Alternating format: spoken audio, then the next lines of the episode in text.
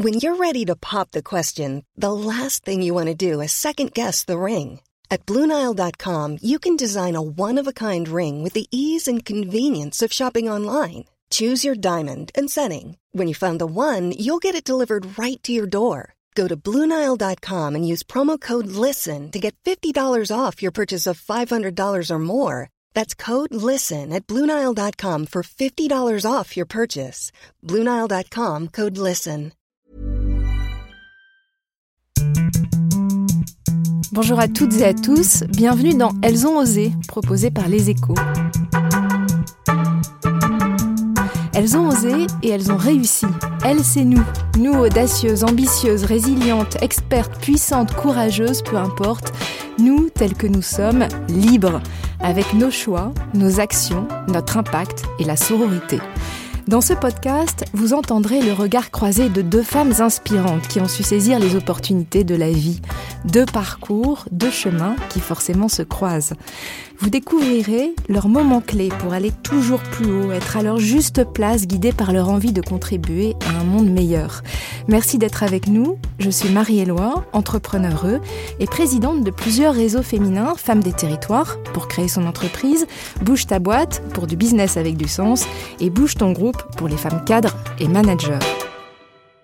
Aujourd'hui, je reçois deux femmes qui ont accumulé les exploits sportifs et se sont façonnées un incroyable mental de championne grâce aux épreuves et aux victoires. Bonjour Stéphanie Giquel. Bonjour.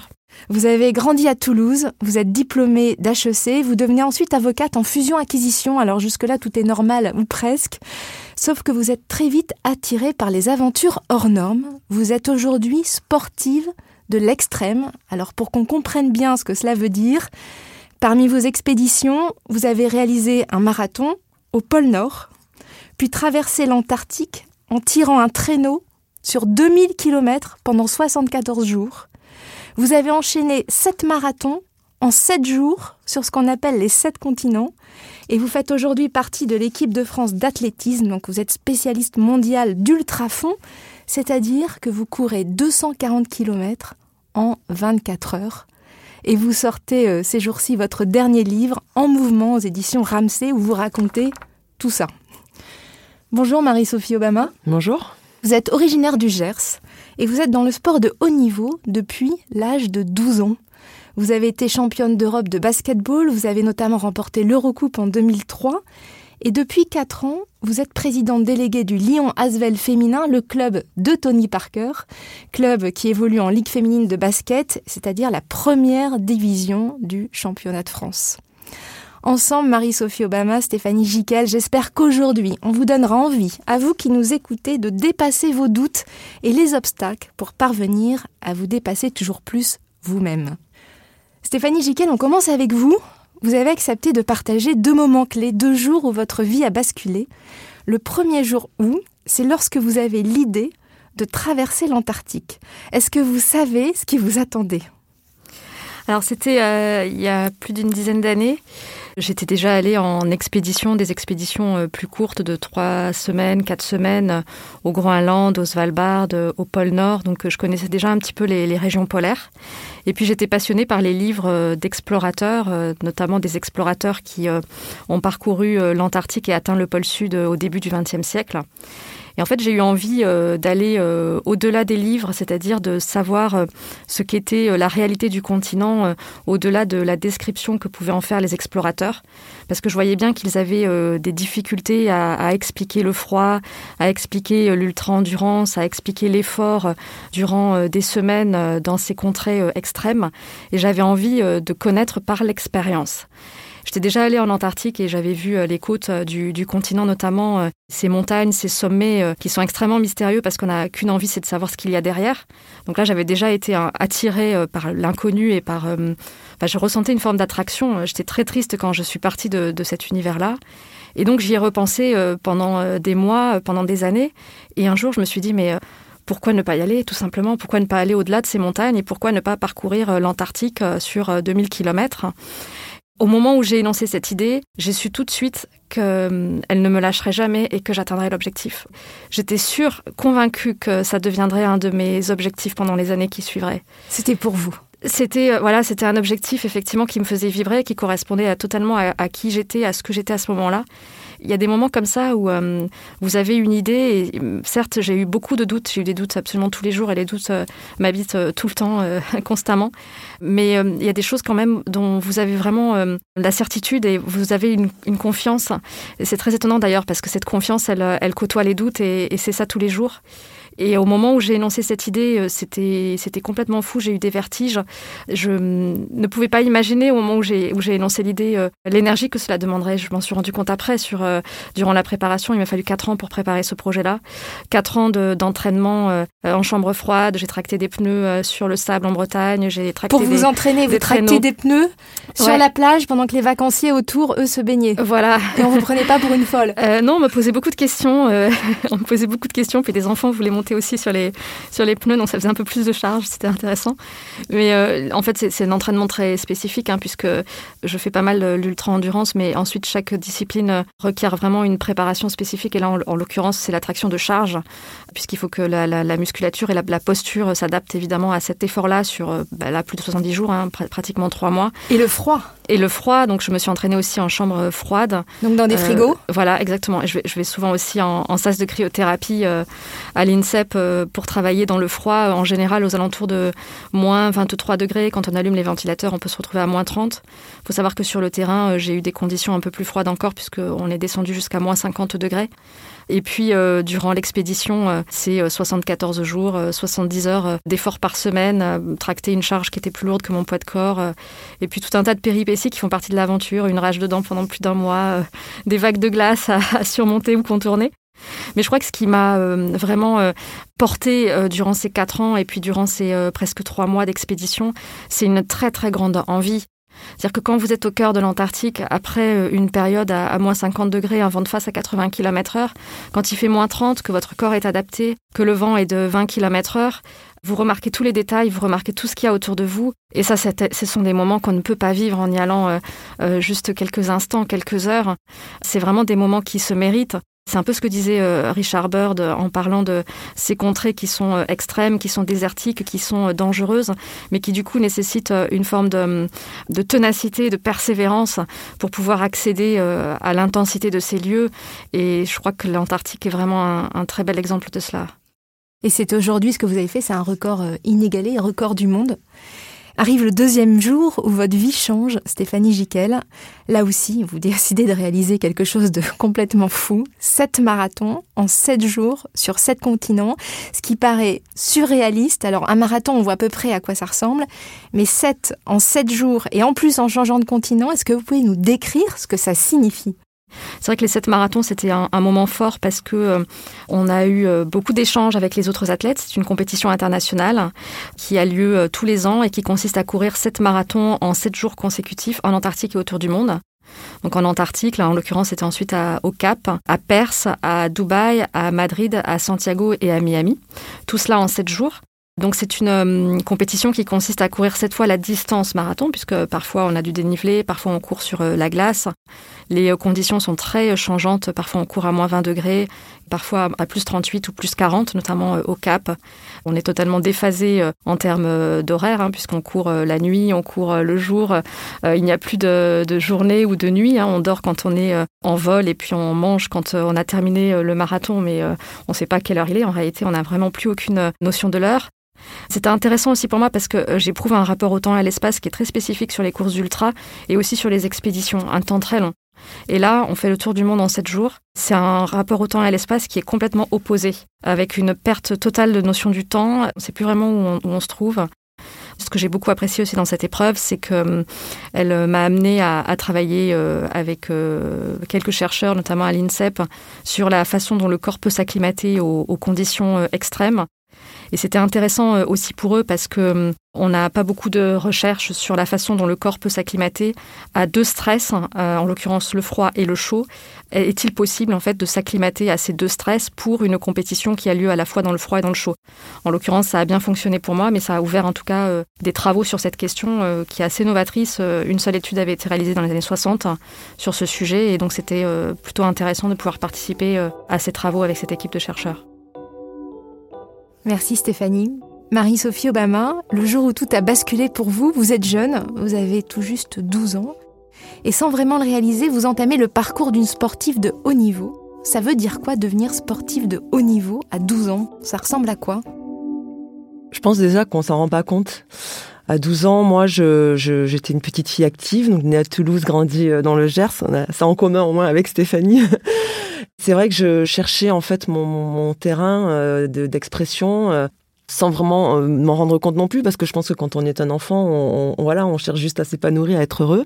J'avais un petit peu de mal à m'adapter à mon, à mon environnement, que ce soit avec euh, mes amis à l'école, et, euh, et j'ai découvert le basket à l'âge de, de 10 ans. C'est la dernière discipline que j'ai pu essayer. Et je me suis enfin sentie bien. moi qui étais un petit peu plus grande déjà que les autres, qui avait certainement plus le goût du, du, sport avec les garçons dans la cour de récréation et qui avait du mal à me situer sur ce terrain de basket, tout prenait sens en fait. Assez rapidement, j'ai ressenti ce sentiment en fait d'accomplissement. Je me suis embarquée, en fait, je me suis juste laissé guider euh, dans mon élément, euh, le, terrain qui me, permettait de, de, trouver ma place et d'aller à la rencontre de moi-même, je pense. Quand on a préparé ce podcast, vous m'avez dit je me sentais puissante. Oui, mais alors en fait, c'est bon. Euh, Stéphanie vient de décrire des choses de l'extrême, mais mais euh, de comprendre qu'en fait, avec un, simple geste, un mouvement de, de poignet et de doigts, on avait la capacité de mettre euh, un ballon en fait dans un cercle qui a 3 mètres 05, ça donne un espèce de, de sentiment, oui, de surpuissance. Mais c'est un sentiment qui est difficile aussi à reconnaître en tant que tel parce qu'il n'est pas valorisé dans notre société ou dans notre culture. Donc j'ai toujours connu cette, euh, ce sentiment assez ambivalent en fait de me dire euh, c'est là que je me sens bien sans pour autant euh, donner suffisamment de légitimité à cet environnement-là. Donc à 12 ans, sport-études, pensionnat, plus de week-end parce qu'il y a des matchs, plus de vacances parce qu'il y a des stages. Oui, c'est ça. Et c'est ça pendant des années avec une pression constante. Ça se passe comment? Alors ça, ça, se passe, c'est douloureux quand même, je dois le dire, parce que euh, on est là encore une fois, on, on est projeté euh, dans la vie d'adulte euh, sans qu'on nous l'explique vraiment. On connaît déjà les sélections, mais bon, c'est le parcours assez classique, je dois dire, des sportifs ou des musiciens de haut niveau hein, qui commencent assez jeunes.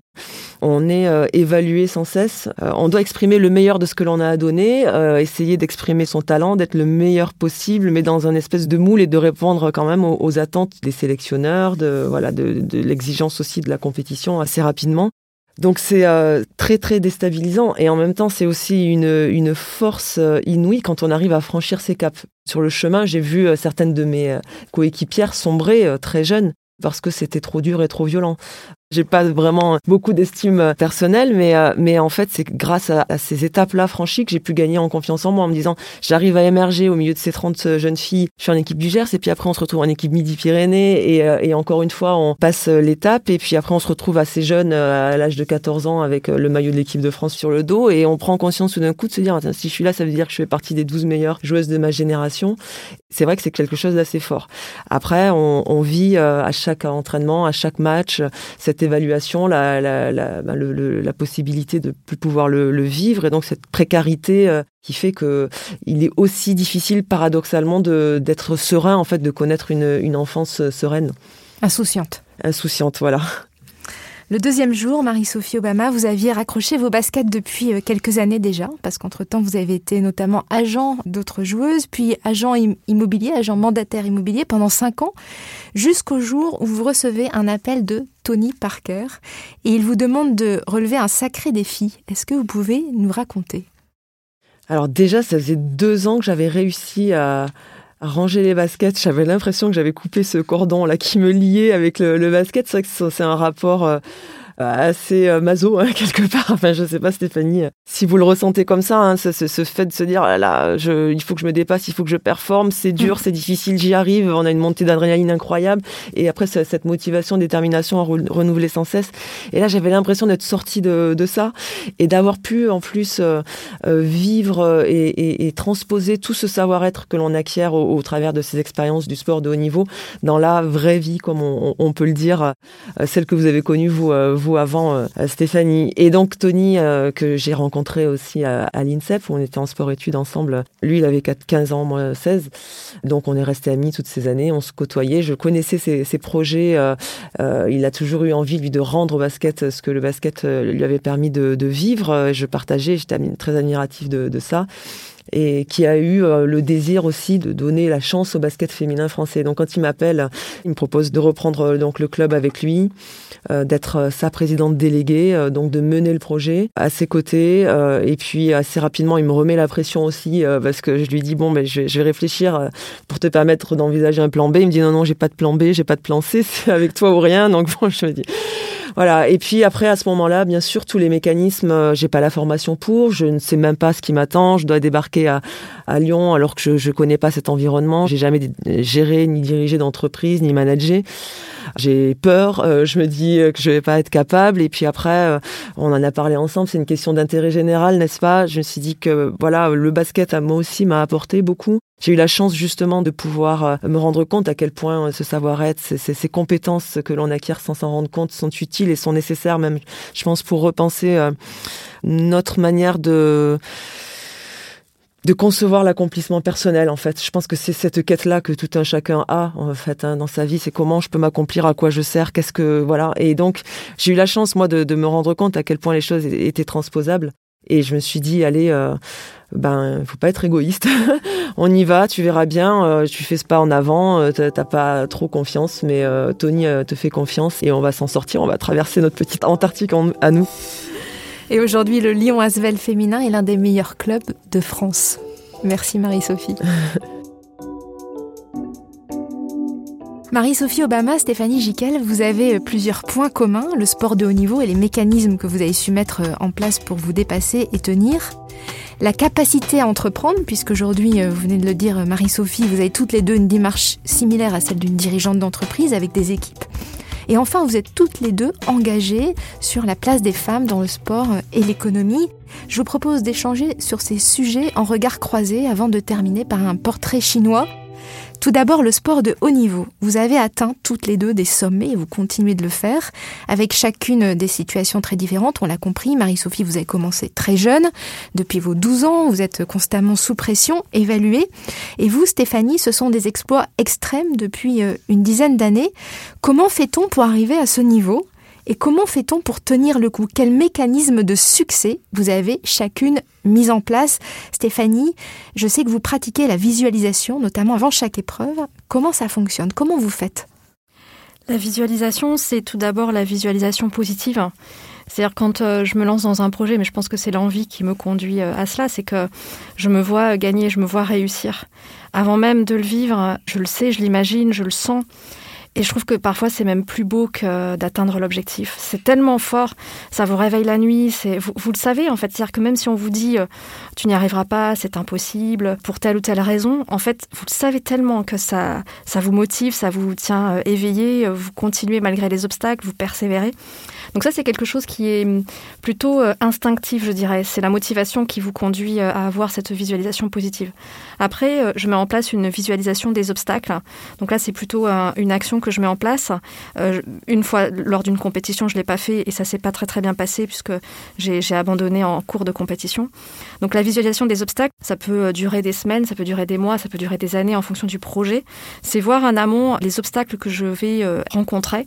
Par exemple le froid, par exemple les vagues de glace en Antarctique, la pluie ou bien la nuit durant une course d'ultra, les douleurs musculaires, les douleurs aux ischios, les douleurs gastriques, etc. Donc je vois tout ça et je le vois au point euh, de le ressentir physiquement.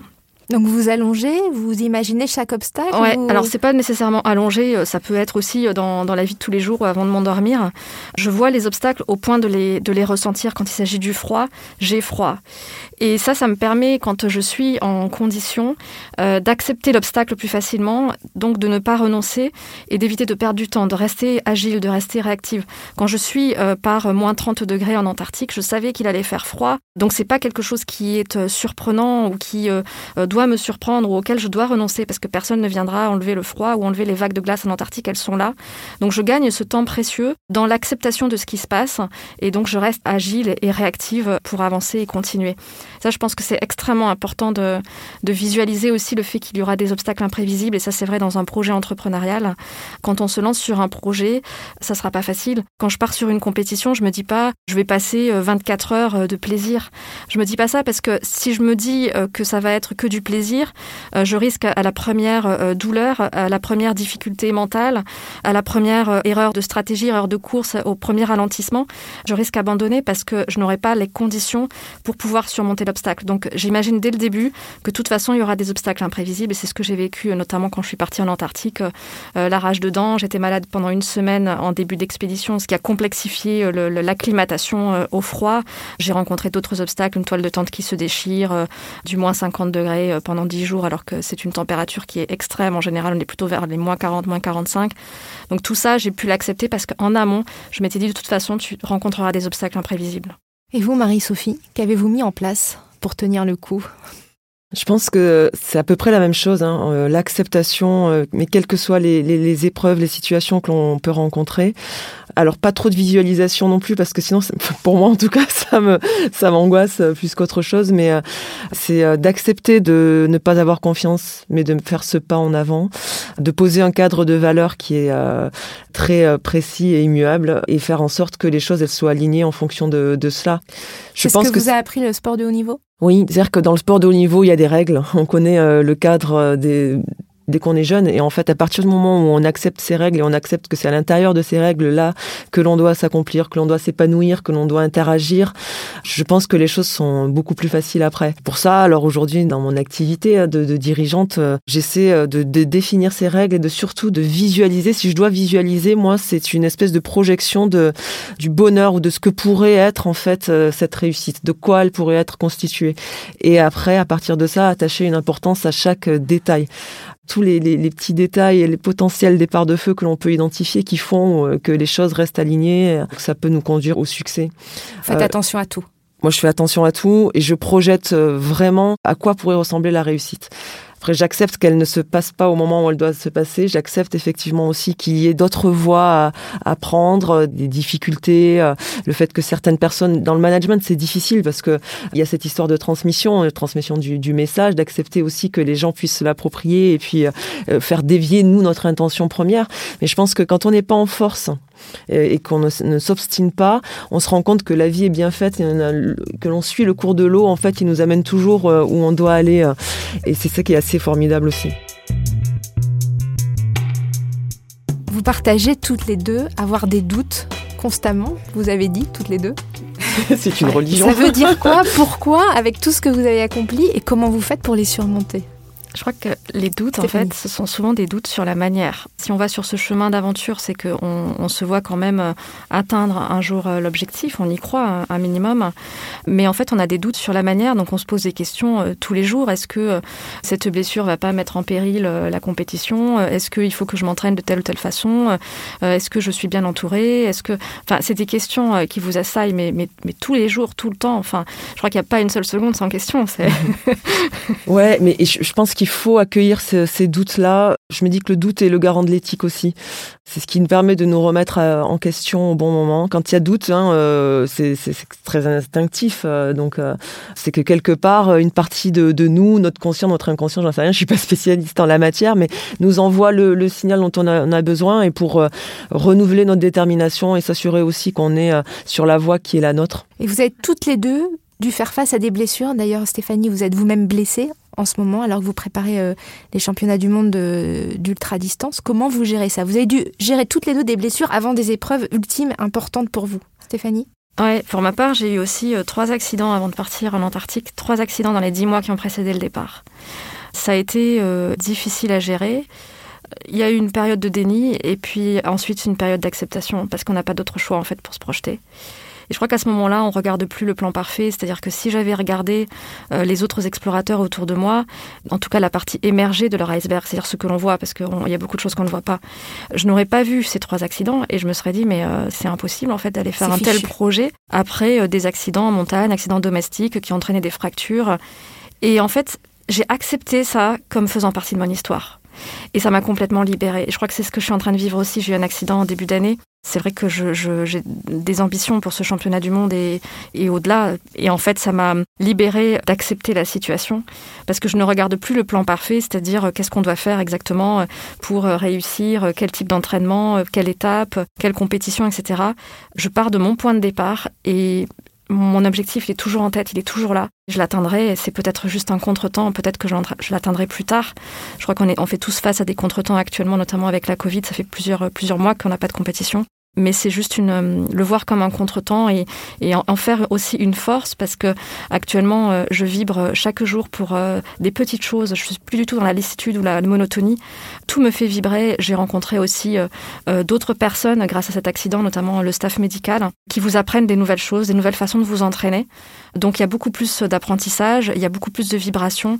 Je pense que ça peut rendre plus fort et en tout cas en Antarctique, quand j'y suis restée pendant trois mois, j'ai eu pas mal, j'ai rencontré pas mal d'obstacles sur le terrain. Mais quand j'ai pensé aux trois accidents que j'avais vécus, à la préparation que j'avais vécue, toutes ces personnes qui me disaient que c'était impossible euh, après avoir vécu ce, type de choses, ça m'a vraiment euh, renforcé et il est probable que j'ai réussi à traverser l'Antarctique parce que j'ai vécu ces trois accidents.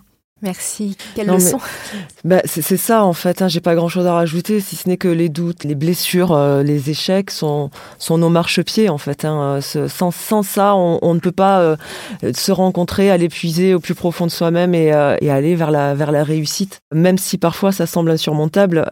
Et vous savez de quoi vous parlez Oui, parce que vous avez été paralysée une semaine. Enfin, vous avez vécu des choses aussi difficiles, Marie-Sophie. Oui, oui, oui. Mais c'est loin d'être l'expérience la plus douloureuse de ma vie. Parce que euh, je pense qu'assez rapidement, euh, quand je me suis retrouvée paralysée, le 25 euh, décembre 2006, je suis à l'hôpital d'Oche avec les neurologues et leur, leur, leur bonnet de, de, Père Noël. Je me suis dit, mon Dieu, je pensais que c'était irréversible. Enfin, j'allais mourir en fait clairement. Et quand ils m'ont dit non mais je vous, vous cache pas que vous pouvez euh, perdre l'usage de vos jambes. Et là j'étais soulagée. Je me suis dit oh vous m'avez fait peur. Je croyais que j'allais mourir en fait. Et dessus je me suis dit bon ben sport euh, donc j'étais j'étais basketteuse professionnelle à l'époque. Euh, ben les JO quoi paralympiques et tout ça. Enfin j'étais déjà dans le dans l'acceptation de me dire ok on peut faire plein de choses en fauteuil roulant. Donc je trouverai mes mes défis mes étapes à moi. Et puis bon après il m'a fallu du temps. Mais j'ai réussi à marcher. Et puis j'ai rencontré après d'autres obstacles. Et et voilà ils nous nourrissent et aujourd'hui je les chéris parce que je pense qu'à 40 ans, avec le parcours assez atypique que j'ai, euh, c'est ce qui fait aussi que voilà, j'arrive peut-être euh, encore euh, à renouveler ma, motivation, ma détermination jour après jour. Vous êtes bioniques toutes les deux, bioniques. Et en plus, vous dirigez toutes les deux des entreprises finalement, des projets, vous les montez, vous cherchez des fonds, vous managez des équipes. Est-ce que vous vous voyez comme entrepreneur heureux Marie-Sophie bah, euh, Oui, de, de fait, hein, c'est la définition. Après, moi, je, je, me vois plus comme euh, directrice de colo. non, mais en fait, l'idée, c'est de d'établir une espèce de stratégie, d'avoir une vision et de se dire comment on va faire pour faire en sorte que toutes ces forces-là euh, qui participent à ce projet vont toutes euh, justement s'aligner, que chaque personne puisse apporter le meilleur d'elle-même, mais aussi ce qu'elle a de moins bien, parce que c'est ce qui fait que la, la complémentarité, moi, ce que je dis à mes équipes, c'est soyez vous même euh, dans votre singularité, parce que c'est ce qui va faire que vous allez apporter vraiment euh, votre richesse à, notre projet et qui en fera une sa réussite aussi.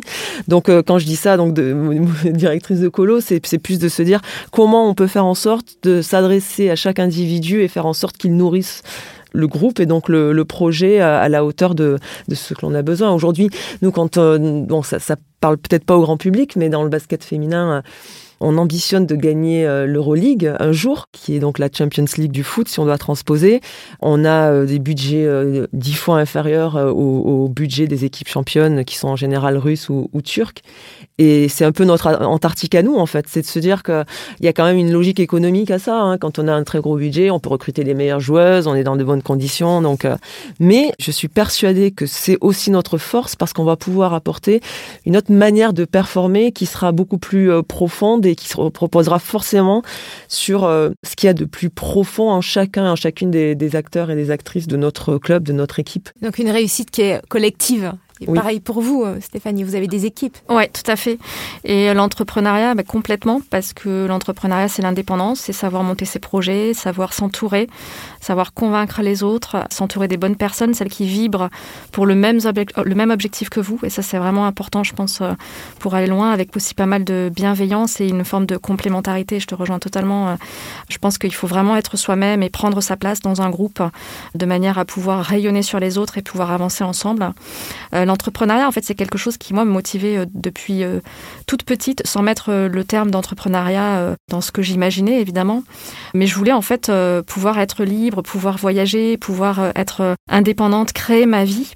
Je crois que j'ai toujours été un peu en dehors des, en dehors des cases où j'ai jamais trop aimé la norme, en fait. Et donc, j'ai choisi, par les études, d'acquérir les outils qui me permettraient de m'émanciper. Et aujourd'hui, grâce aux études que j'ai faites et puis ensuite au parcours de vie, aux rencontres, euh, aux projets que j'ai montés.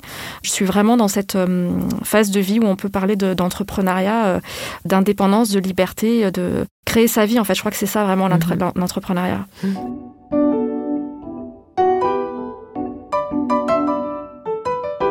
Et justement, vous êtes toutes les deux engagées dans des associations euh, sur la place des femmes, un sujet qui vous tient euh, à cœur. Stéphanie, c'est comme ça d'ailleurs que je vous ai rencontré, puisque vous êtes euh, aujourd'hui la marraine de Femmes des Territoires, qui est un réseau physique et digital et qui a pour ambition d'aider 75 000 femmes à créer leur entreprise d'ici 2030.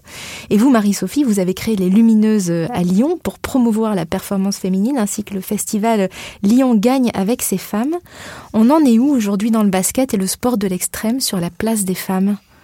Marie-Sophie dans le basket, c'est pas trop mal parce que c'est un, sport qui est mixte et qui est entendu en tant que tel depuis longtemps. On n'est pas dans la situation du foot ou du rugby où on est en train de dire oh là là des filles qui font, euh, qui pratiquent ces disciplines-là. Non.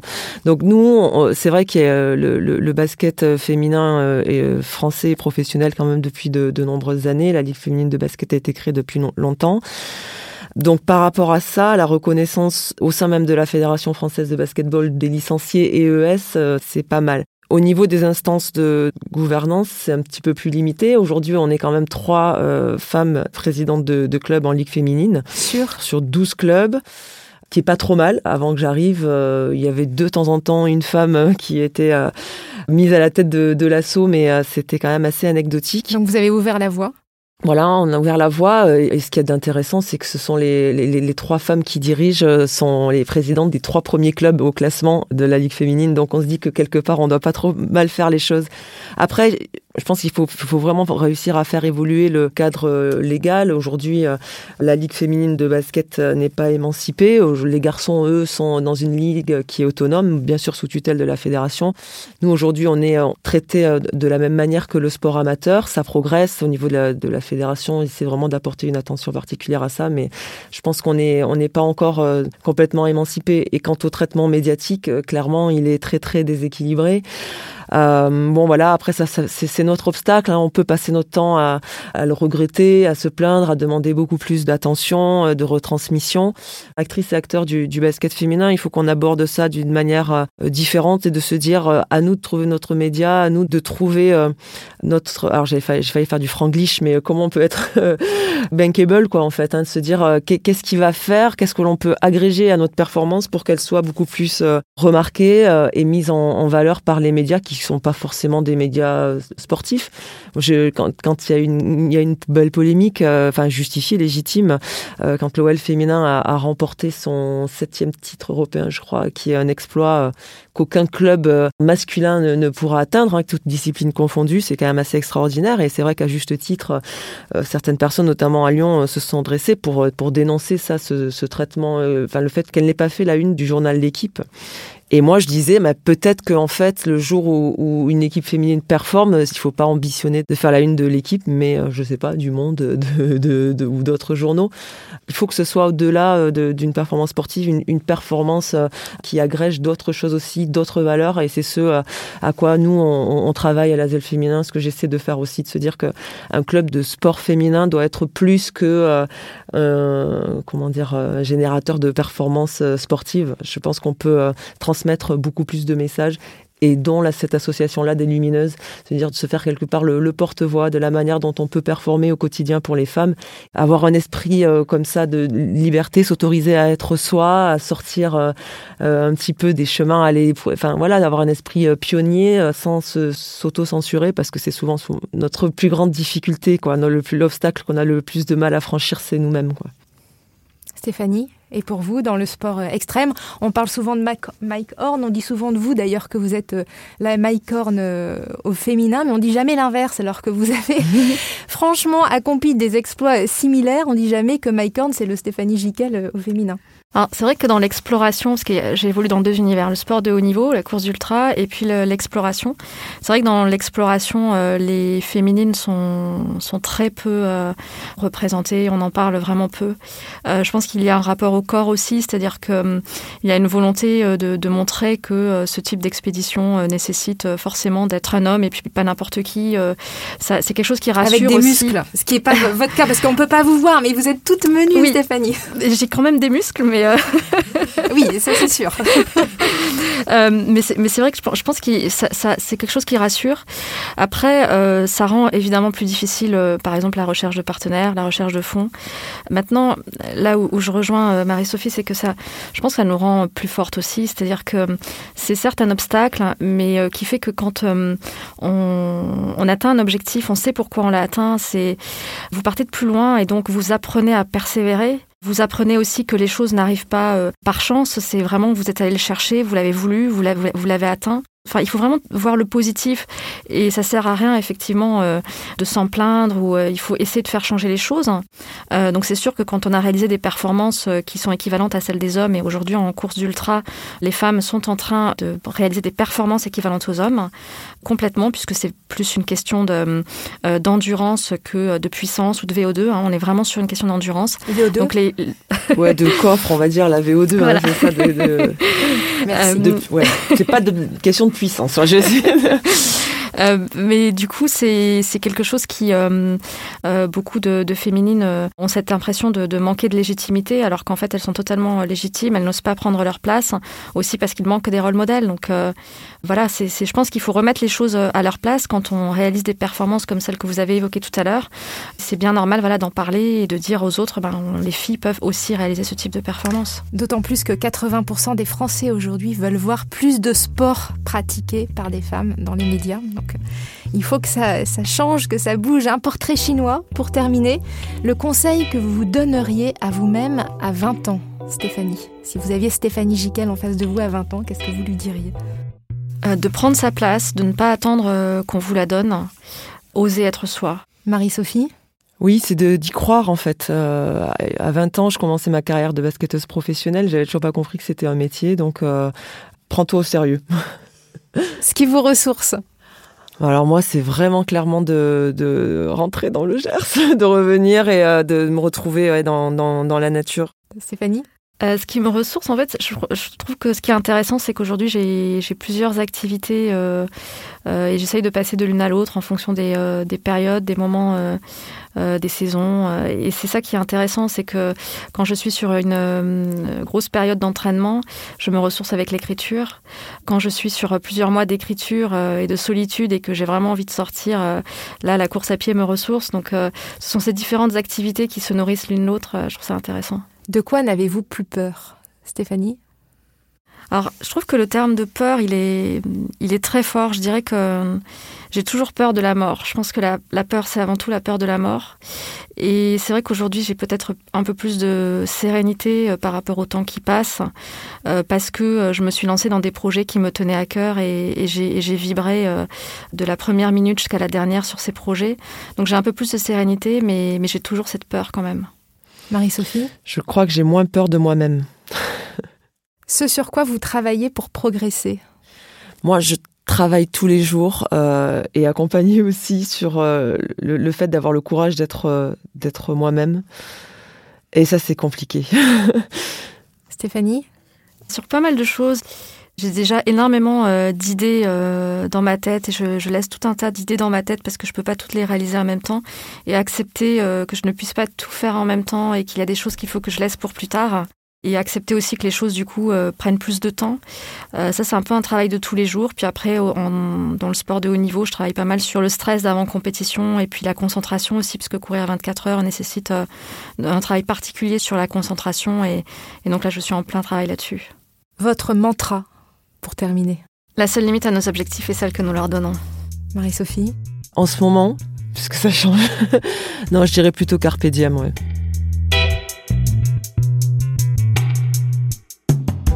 Merci Stéphanie Giquel. Merci Marie-Sophie Obama. Merci. Je rappelle la sortie de votre livre Stéphanie En mouvement aux éditions Ramsey. Merci à vous toutes et tous qui nous écoutez. Un immense merci à Alban Philly, Mathieu Thévenon et Théo Boulanger. Merci à Zaya Cassel et à la Dream Team des Échos pour l'organisation. Si vous avez aimé ce podcast, je vous remercie de le préciser avec un 5 étoiles. Cela nous aidera à continuer sur cette voie. Merci pour vos commentaires que j'ai hâte de lire. Rendez-vous dans un mois pour un nouveau podcast Elles ont osé avec les Échos. D'ici là, gardons précieusement en nous cette citation de Goethe qui correspond si bien à l'esprit de ce podcast. Quoi que tu rêves d'entreprendre, commence-le. L'audace a du génie, du pouvoir, de la magie.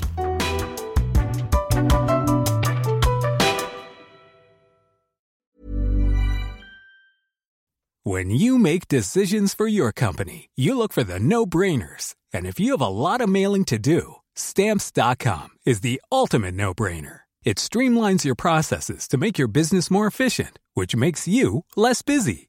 Mail checks, invoices, legal documents, and everything you need to keep your business running with Stamps.com.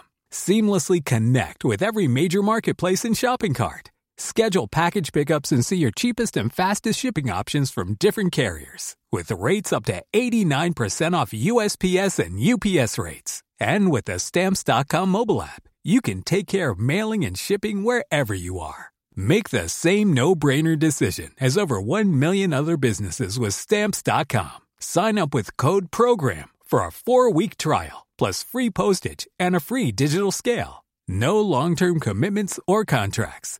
That's stamps.com. Code program.